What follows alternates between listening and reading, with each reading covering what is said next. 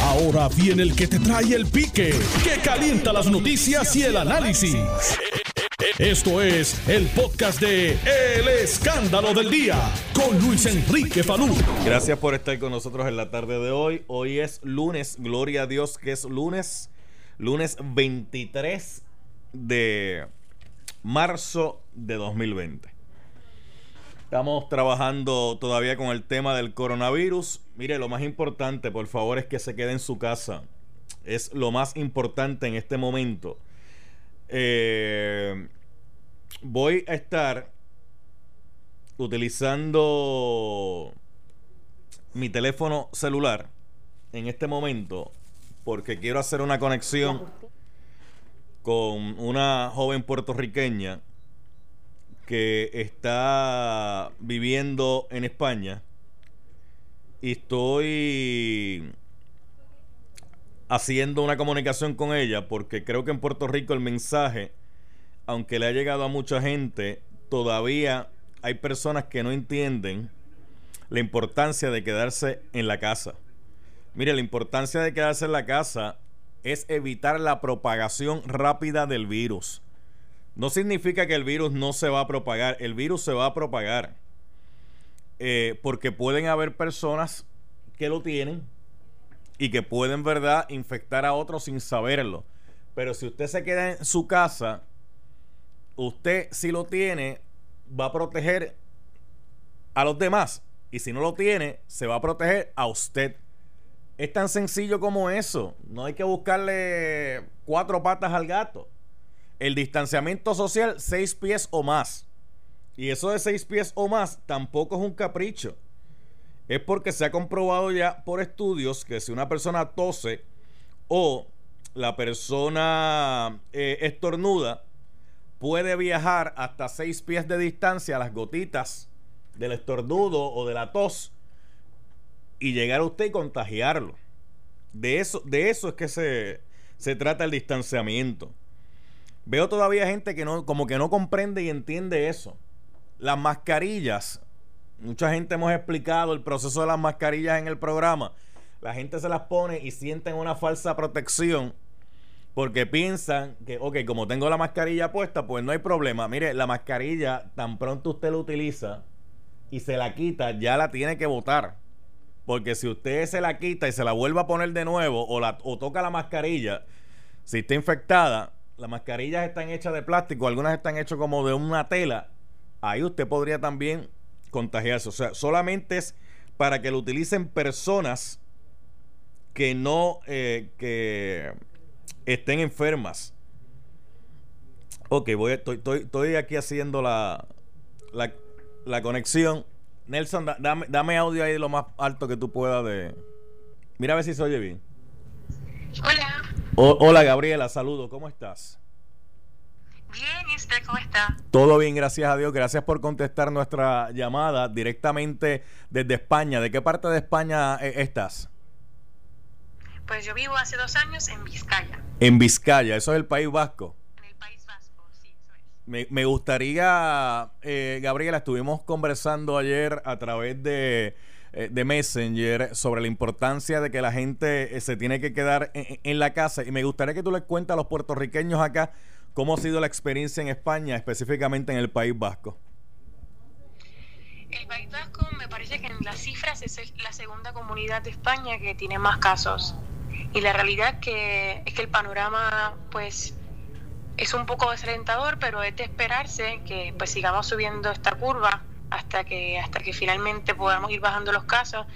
Pero pues cada día, la, cada día suben miles los casos. Hoy, hay cerca de 30.000 contagiados y 1.900 muertes. Y, y ayer el, el, presidente tomó la decisión, o sea, nuestra cuarentena inicialmente era de 13 días. El presidente eh, mandó un comunicado de que se prorrogaría por 15 días más.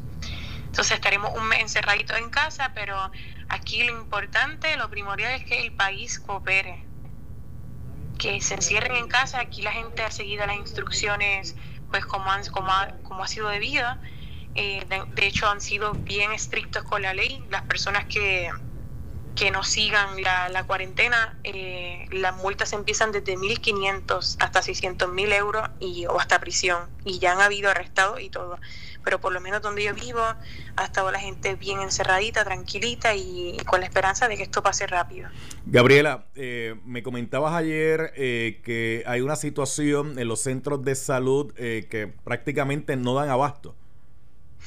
Exactamente. De hecho, las residencias de ancianos están eh, en Vitoria hay varias que están contagiadas, que están, la mayoría de los ancianos enfermos, los enfermeros también están encerrados allí, los hospitales no dan abasto, eh, están sin recursos, podemos ver diariamente en las noticias o, o, la gente que tengo en Facebook de España que trabaja en, en la sanidad, en la sanidad pública, cómo lloran pidiendo que por favor se encierren en casa porque es que ellos, ellos no pueden más, ellos no, ya no tienen ya ventiladores, eh, no tienen mascarilla, aquí hay hospitales que, lo, que las enfermeras no tienen mascarilla, se están quedando sin guantes, no tienen recursos, es que no hay, no hay nada, y ellos lloran porque han tenido que llegar al punto de tener que escoger quién va a vivir y quién no.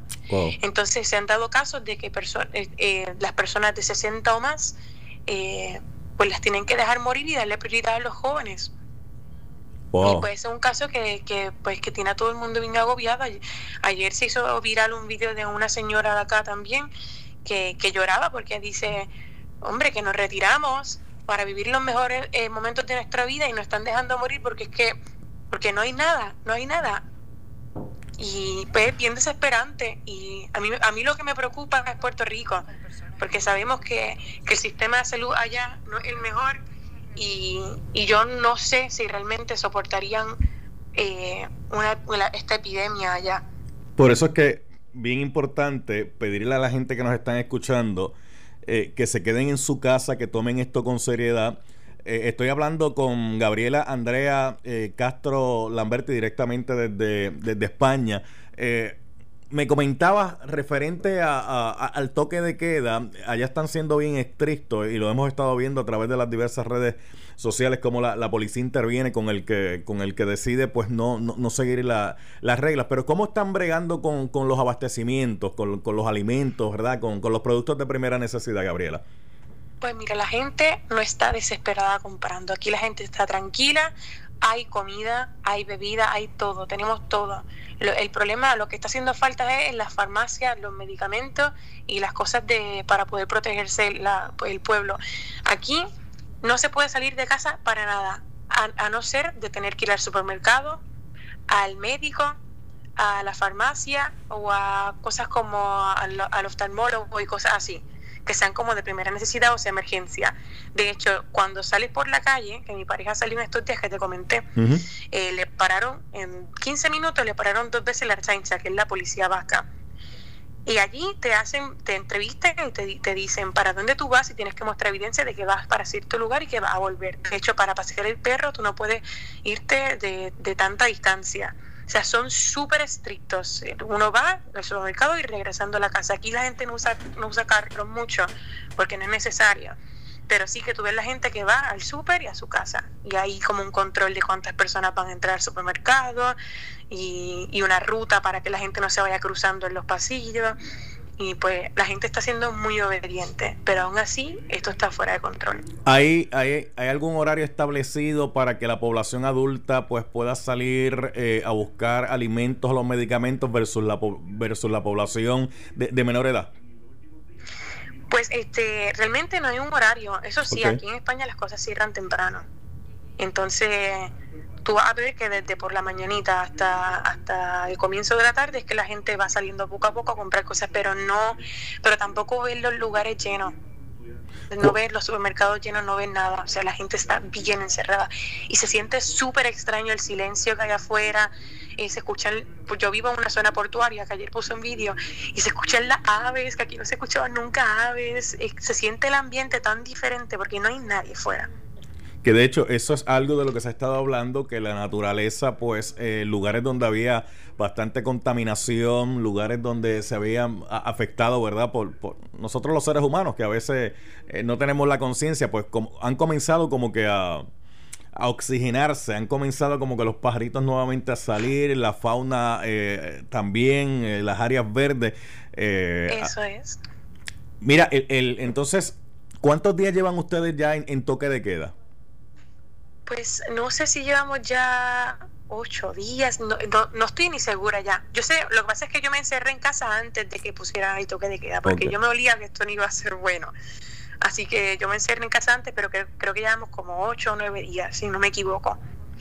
Entonces quería aprovechar este espacio eh, para, porque aquí se tomaron unas medidas que me gustaron mucho y que me gustaría que en Puerto Rico el gobierno igual las considerara.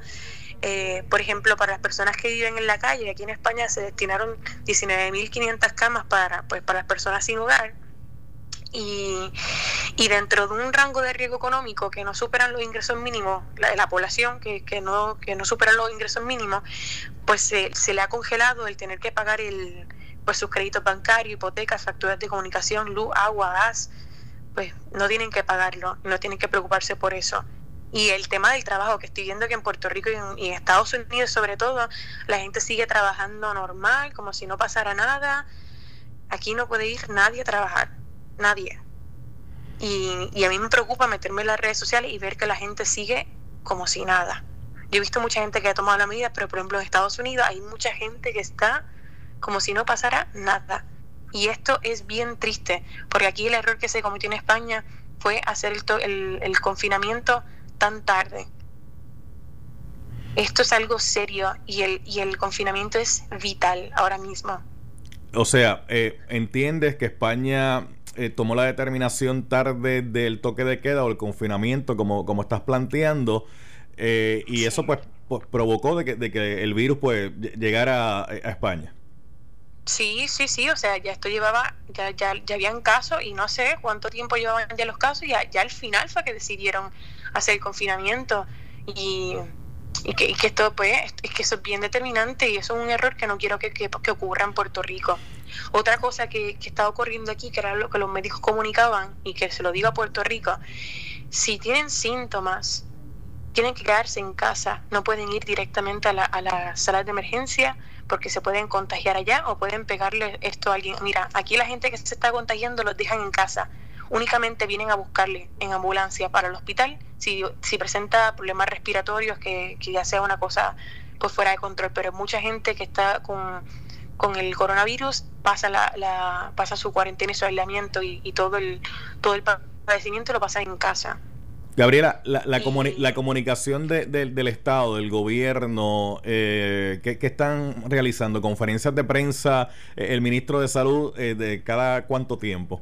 Eso es, este, a mí me parece verlo diariamente o cada dos días, pero por lo menos aquí las noticias están prácticamente las 24 horas, eh, pues cubriendo lo que está pasando. Al, al, de salud siempre pues lo he visto bastante, el presidente también, lo, están, lo, he visto bastante involucrado con el tema. Ayer vi un vídeo de ustedes donde se está replicando en otros lugares e, el aplauso a las autoridades sanitarias, a los empleados que están en la calle trabajando con, con, la salud, que están dando el máximo. Eh, y Borico al fin, ¿verdad? Pues el aplauso vino acompañado de un, sonoro grito de júbilo. Sí, así mismo es. Pues aquí lo que hacemos es, este fin de semana, que de hecho nos llamaron hasta la policía. eh, pues hicimos un alboroto, eh, después de los aplausos vino el vecino de arriba, sacó unos altavoces y puso música bien fuerte, yo saqué mis luces de concierto, las personas decoraron sus balcones, los aplausos no, no son únicamente para, para los de la sanidad, sino también para las personas que trabajan en los supermercados, la policía, los bomberos, la gente que está ahí día a día en las calles, el ejército, pues esos aplausos van dedicados a todas esas personas que se están arriesgando pues ayer hicimos eso y el sábado y el domingo hicimos eso, pusimos música, bailamos todos juntos y fue un momento súper bonito que nos hizo desconectar de, de, pues, de este proceso que está siendo bien duro para todos y todas. Gabriela eh, vive en España hace dos años. Eh, ¿Por qué eh, te mudaste a España, Gabriela? Pues yo vine primero por este bajo un programa de intercambio. Ok y al final pues me gustó acá, este, me eché una pareja acá también y había muchas cosas que yo quería, eh, pues no sé, seguir experimentando como joven que soy y pues decidí quedarme, decidí quedarme e intentarlo. O sea, no te quedaste, te quedaron. Algo así, 50-50. ¿Tú eres de, del área oeste de Puerto Rico? Sí, yo nací en Mayagüez y me crié en Cabo Rojo. Ah, pues aprovecha y envíale un saludo a tus familiares, que sé que has estado en contacto con ellos a través de las videoconferencias, pero eh, aprovecha. Pues a mi familia, Castro, Lamberti, los quiero y los amo un montón. Eh, estoy súper ansiosa por estar con ustedes. Cuídense todo y les envío un abrazo y un beso súper fuerte. Y, y bien importante quedarse en la casa.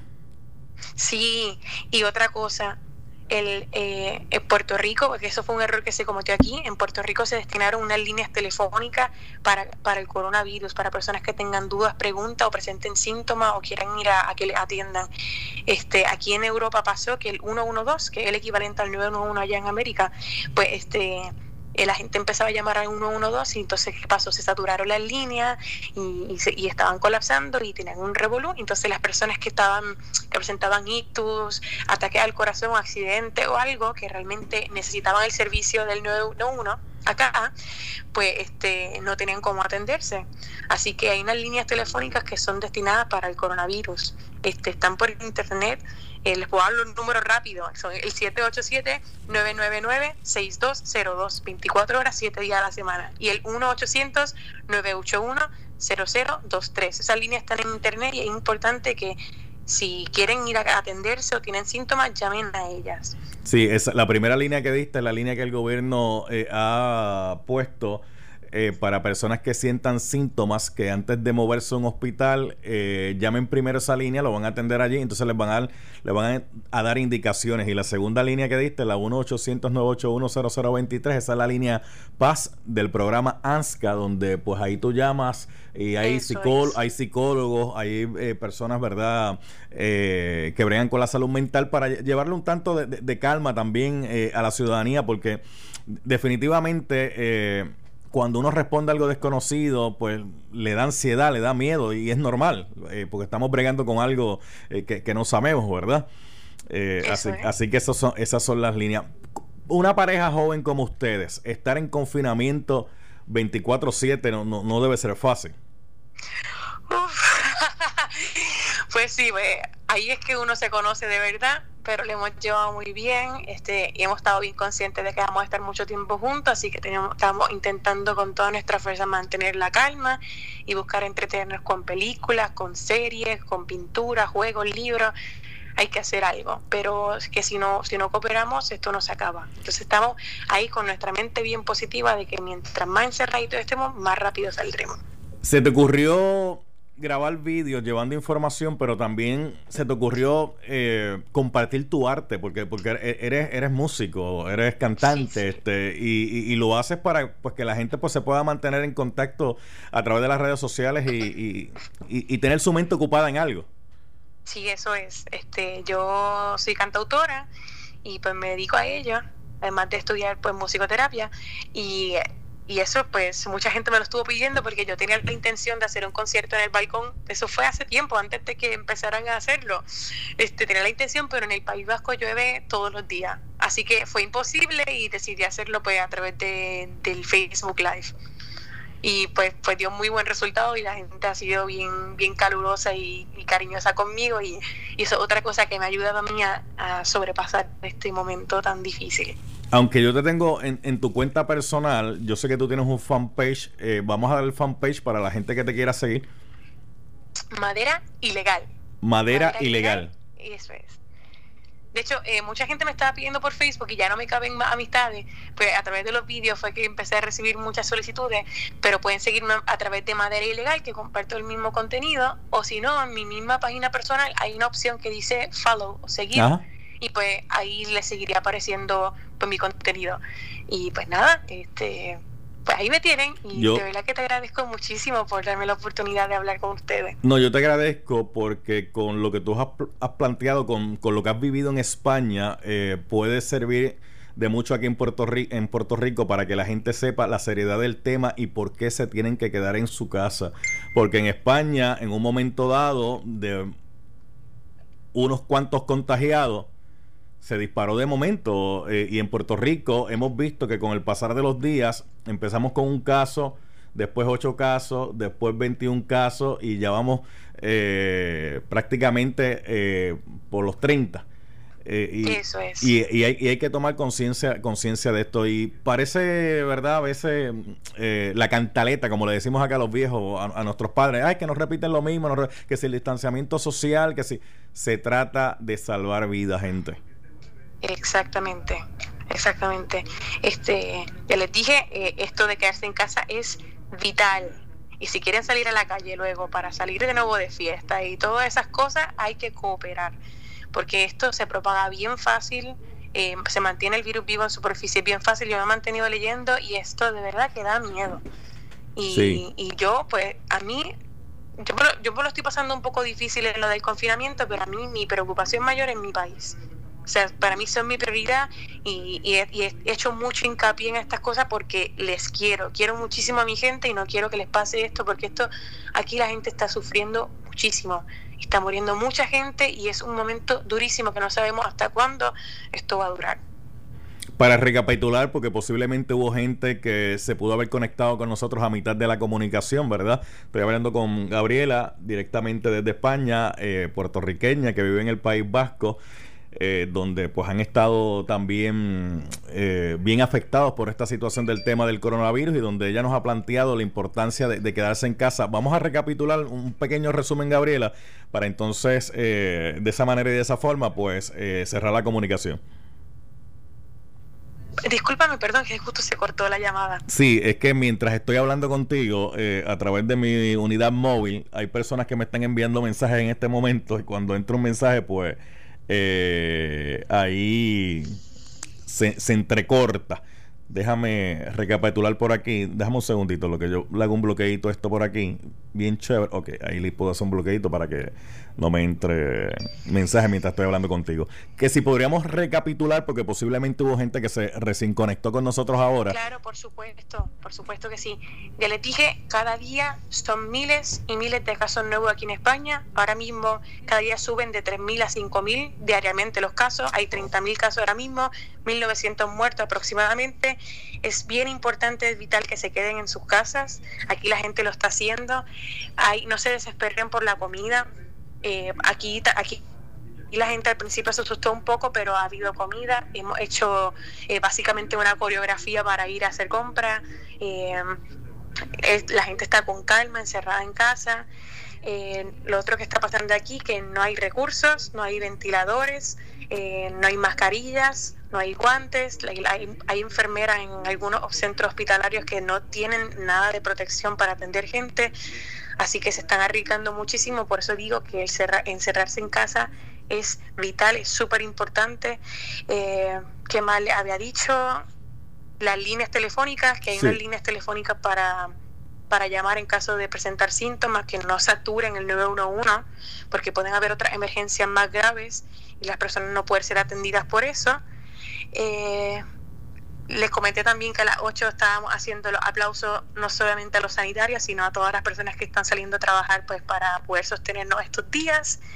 ¿Y qué más? Oye, que se cuiden. Sí, definitivamente. Ayer vi, vi un vídeo de la policía de España, no, no sé de qué área, ¿verdad? Porque no, no recuerdo el área donde fue, donde los llegaban en la patrulla y se bajó un patrullero con una guitarra y los demás comenzaron a cantar para entretener a la gente. Hasta, hasta eso están haciendo. Sí, no, aquí han ocurrido cosas maravillosas. A la gente ha jugado en los balcones bingo, eh, vino uno, se trepó en el techo de una casa y le dio zumba a todos los vecinos y ejercicios para que lo hagan desde los balcones. Este, juegan veo veo. Eh, ha habido un sentido de hermandad y, de unidad tan, tan increíble. Ha sido una cosa y verdad que me da mucho sentimiento. Me da mucho sentimiento porque a pesar de que estoy bien desalentador, de que estamos perdiendo muchas vidas, pues también creo que nos, ha dado una lección y nos, ha hecho más conscientes de que nos necesitamos los unos a los otros. Y pues sí. Y, y en esta situación todos somos iguales. Exactamente. Todos somos iguales. Gabriela, yo te agradezco enormemente que hayas respondido a nuestra llamada en el día de hoy para dialogar con, nuestro público acá en Puerto Rico. Eh, cuídate mucho junto eh, a, tu pareja. Como te dije ayer, tienes un superhéroe en casa. Ah, sí, sí, este, sí que el que te comentaba que hizo la donación de mascarilla para el hospital, que no hace falta que el pueblo también esté comprando todas las cosas, tenemos que darle un poco de espacio a, a las personas que van a trabajar en los hospitales, en esos centros de salud, eso sí que hay que cuidarlo. Por eso nosotros no hemos, hemos tratado de no comprar nada sin exceso, ni alcohol, ni mascarilla, ni nada, sino tratar de, de ayudarle, porque hay que salir de esto rápido.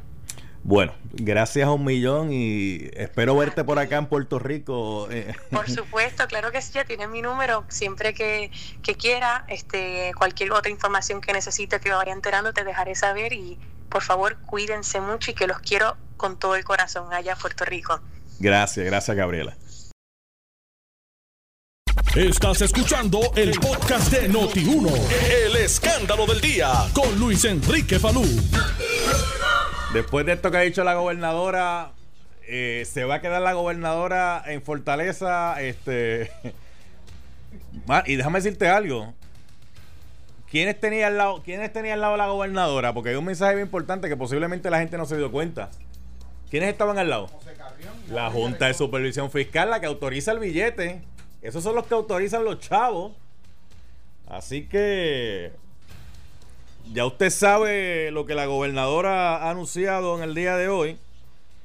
Obviamente esto tiene que ir ahora a escudriñarse poco a poco, porque tampoco es de ahora para ahora. Esto hay que empezar ahora, ¿verdad? A, a ver cómo es que va a bajar toda esa cantidad de dinero. Pero yo vi algo ahí, en esa conferencia vi algo, vi algo interesante. Y el gobierno como que no lo ha querido decir, pero fíjese que las planillas en Puerto Rico se pagan en abril, ¿verdad? Pero el gobierno había determinado hace como unas semanas atrás que se iba a pagar en mayo. Pero el gobierno dice ahora, no, no, vamos a llevarlo a julio, que es lo que hicieron en Estados Unidos. En Estados Unidos lo llevaron a julio. Sea, lo que estamos viendo, gente, la importancia porque usted tiene que quedarse en su casa, porque si usted no se queda en su casa, obviamente van a cambiar las medidas y posiblemente, no lo sabemos, posiblemente podrían tomar la determinación de extender las medidas que han tomado hasta el momento. Va a depender del comportamiento de la gente. Va a depender del comportamiento de la gente quedarse en su casa. Porque si la gente sigue en la calle, como no se sabe quién lo tiene o no lo tiene, porque aquí todavía no se ha hablado de mucho de contagio comunitario. ¿Y qué es contagio comunitario? Mire, contagio comunitario es una persona que se pudo haber infectado por el virus sin haber tenido contacto con personas del exterior, sin haber viajado al exterior y que, y que estuvo el virus aquí estando en Puerto Rico. Eso es contagio comunitario y que esa persona podría eh, contagiar eh, a otros. Pero fíjate, lo, lo que anunció ahí la gobernadora está interesante. Mira a ver si tú me puedes hacer esa llamadita por ahí. Mira a ver si me puedes hacer esa llamadita por ahí sobre estas medidas que ha anunciado la primera ejecutiva. Si eres tan amable. Está Nelson anotando el número para hacerle una llamadita. Porque, total, lo que me queda son muy poco tiempo ya, sí, pero me da tiempo para esa entrevista. Ya lo tiene, gracias papá. Me da tiempo para esa entrevista. Mantén la distancia, Nelson. Aunque hay un, cristal, aunque hay un cristal entre nosotros, aunque hay un cristal entre nosotros, mantén la distancia. Eddie, ven acá. Pero allá.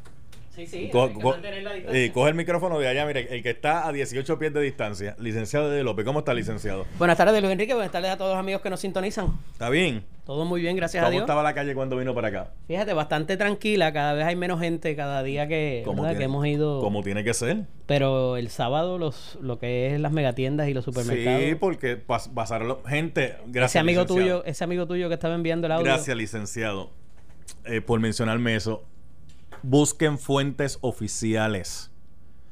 Las redes sociales hay mucha gente que lo que quiere es un maldito like. Y lo digo así porque lo, hacen cosas con el propósito de que alguien le dé like simplemente. Buscan cinco minutos de fama a través de las redes sociales y se sientan con una tranquilidad a escribir post en Facebook, en Twitter o en Instagram. O a grabar mensajes de audio y empiezan a mandarlo a Raimundo y todo el mundo. Mire, si usted le llega un mensaje de WhatsApp a su teléfono, usted lo escucha. El que se lo envíe, usted le va a decir, oye, ¿quién te envió esa información? ¿De dónde salió la información? ¿Quién es la fuente? ¿De qué se trata? Fíjese que siempre los mensajes son así más o menos. le voy a mandar un, mensaje de WhatsApp licenciado Eddie López. Licenciado Eddie López, mire, hablé con alguien que me dijo que conoce una persona en las altas esferas, que el hermano trabaja en tal sitio y el hermano le dijo que pasó esto y entonces te viene, escucha el mensaje, nunca pregunta, oye, pero ¿quién es el hermano? ¿Quién es la persona de alta esfera? ¿Cómo esa persona se entra? Entonces empieza a compartirlo para adelante empieza a compartirlo para adelante. Empieza, y cuando usted viene a ver, es bien difícil. Entonces, el gobierno, por más que quiera salir a rectificar todo lo que sale por ahí, la realidad es que las redes sociales le llevan una ventaja bien grande porque tú no puedes controlar 3 millones de habitantes. De, eh, Mira lo que pasó la semana pasada con el titular de Metro, que era falso. Sí, que simplemente le hicieron un, un, cropeo, ¿verdad? Este, y, y, se le hizo bien difícil el periódico porque eh, obviamente la noticia que más sensación trae es la que va a vender, no, ni tan siquiera la corrección, es la que más se va a mover. Sí, entonces, y, y ¿sabe por qué recurrieron a hacerle un cropeo al periódico, verdad? Porque el que lo hizo sabía que si lo hacía él, por acá, nadie le iba a hacer caso. Dijo, espérate, déjame ver cómo yo cojo esto. Así que mucho cuidado con eso, mucho cuidado con eso. Eh, y hay gente que se presta, ¿sabes? Hay gente que le gusta eso. De hecho, hay gente que siente un morbo grande haciendo eso. Dice, los cogí de...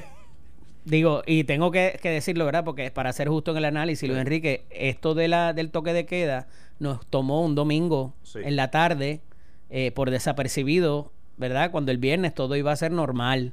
Entonces hay mucha desconfianza de la, de la información que provee el gobierno y cuando la provee. Es la realidad. Están haciendo un mejor trabajo por intentar eh, pues, poner todo, ¿verdad? Eh, como debe ser y, calmar a la gente. Pero la realidad es que hemos tenido varias muestras de la información de gobierno que pudiera ser caldo de cultivo para que estas situaciones continúen. Mira, hoy hubo una situación bien interesante y es que yo creo que van a tener que tomar medidas ya para, para bajar las horas. De 5 de la mañana a 9, uno puede estar en la calle para hacer gestiones. Por ejemplo, ir al supermercado, ir a la farmacia. Yo haría todo lo contrario. Yo las ampliaría. Eh, y un puesto de gasolina, ¿por qué? Para que se diluya la gente y no haya tanta gente en el mismo sitio al mismo tiempo. Pero, eso por eso es que hay que, cambiarlo. Eh, porque el problema que hay es que de 5 a 9, tú le dices a la gente, puede estar en la calle. Entonces, el supermercado, por ejemplo, están abriendo ahora más temprano y le dicen a las 6. Entonces, el ciudadano común y corriente dice: Yo tengo que ir temprano al supermercado a hacer la fila, porque si yo voy más tarde, no voy a encontrar el producto que yo ando buscando. Porque, por ejemplo, si solamente hay 100 potes de hand sanitizer, por dar un ejemplo, bueno, voy a dar el ejemplo de una farmacia que fui a una farmacia por ahí y había mascarilla.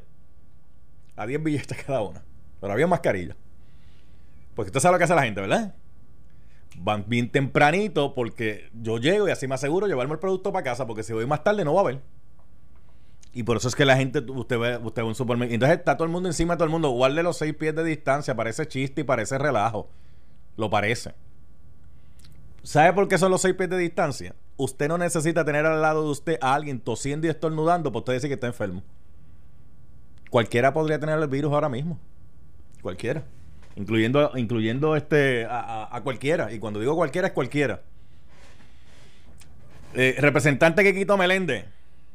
Saludos, saludos a ti y a todos los que escuchan. Y creo que también está por ahí Eddie. Sí, está licenciado López aquí. El creador de la licencia. Sí, sí, Pero el creador es salud.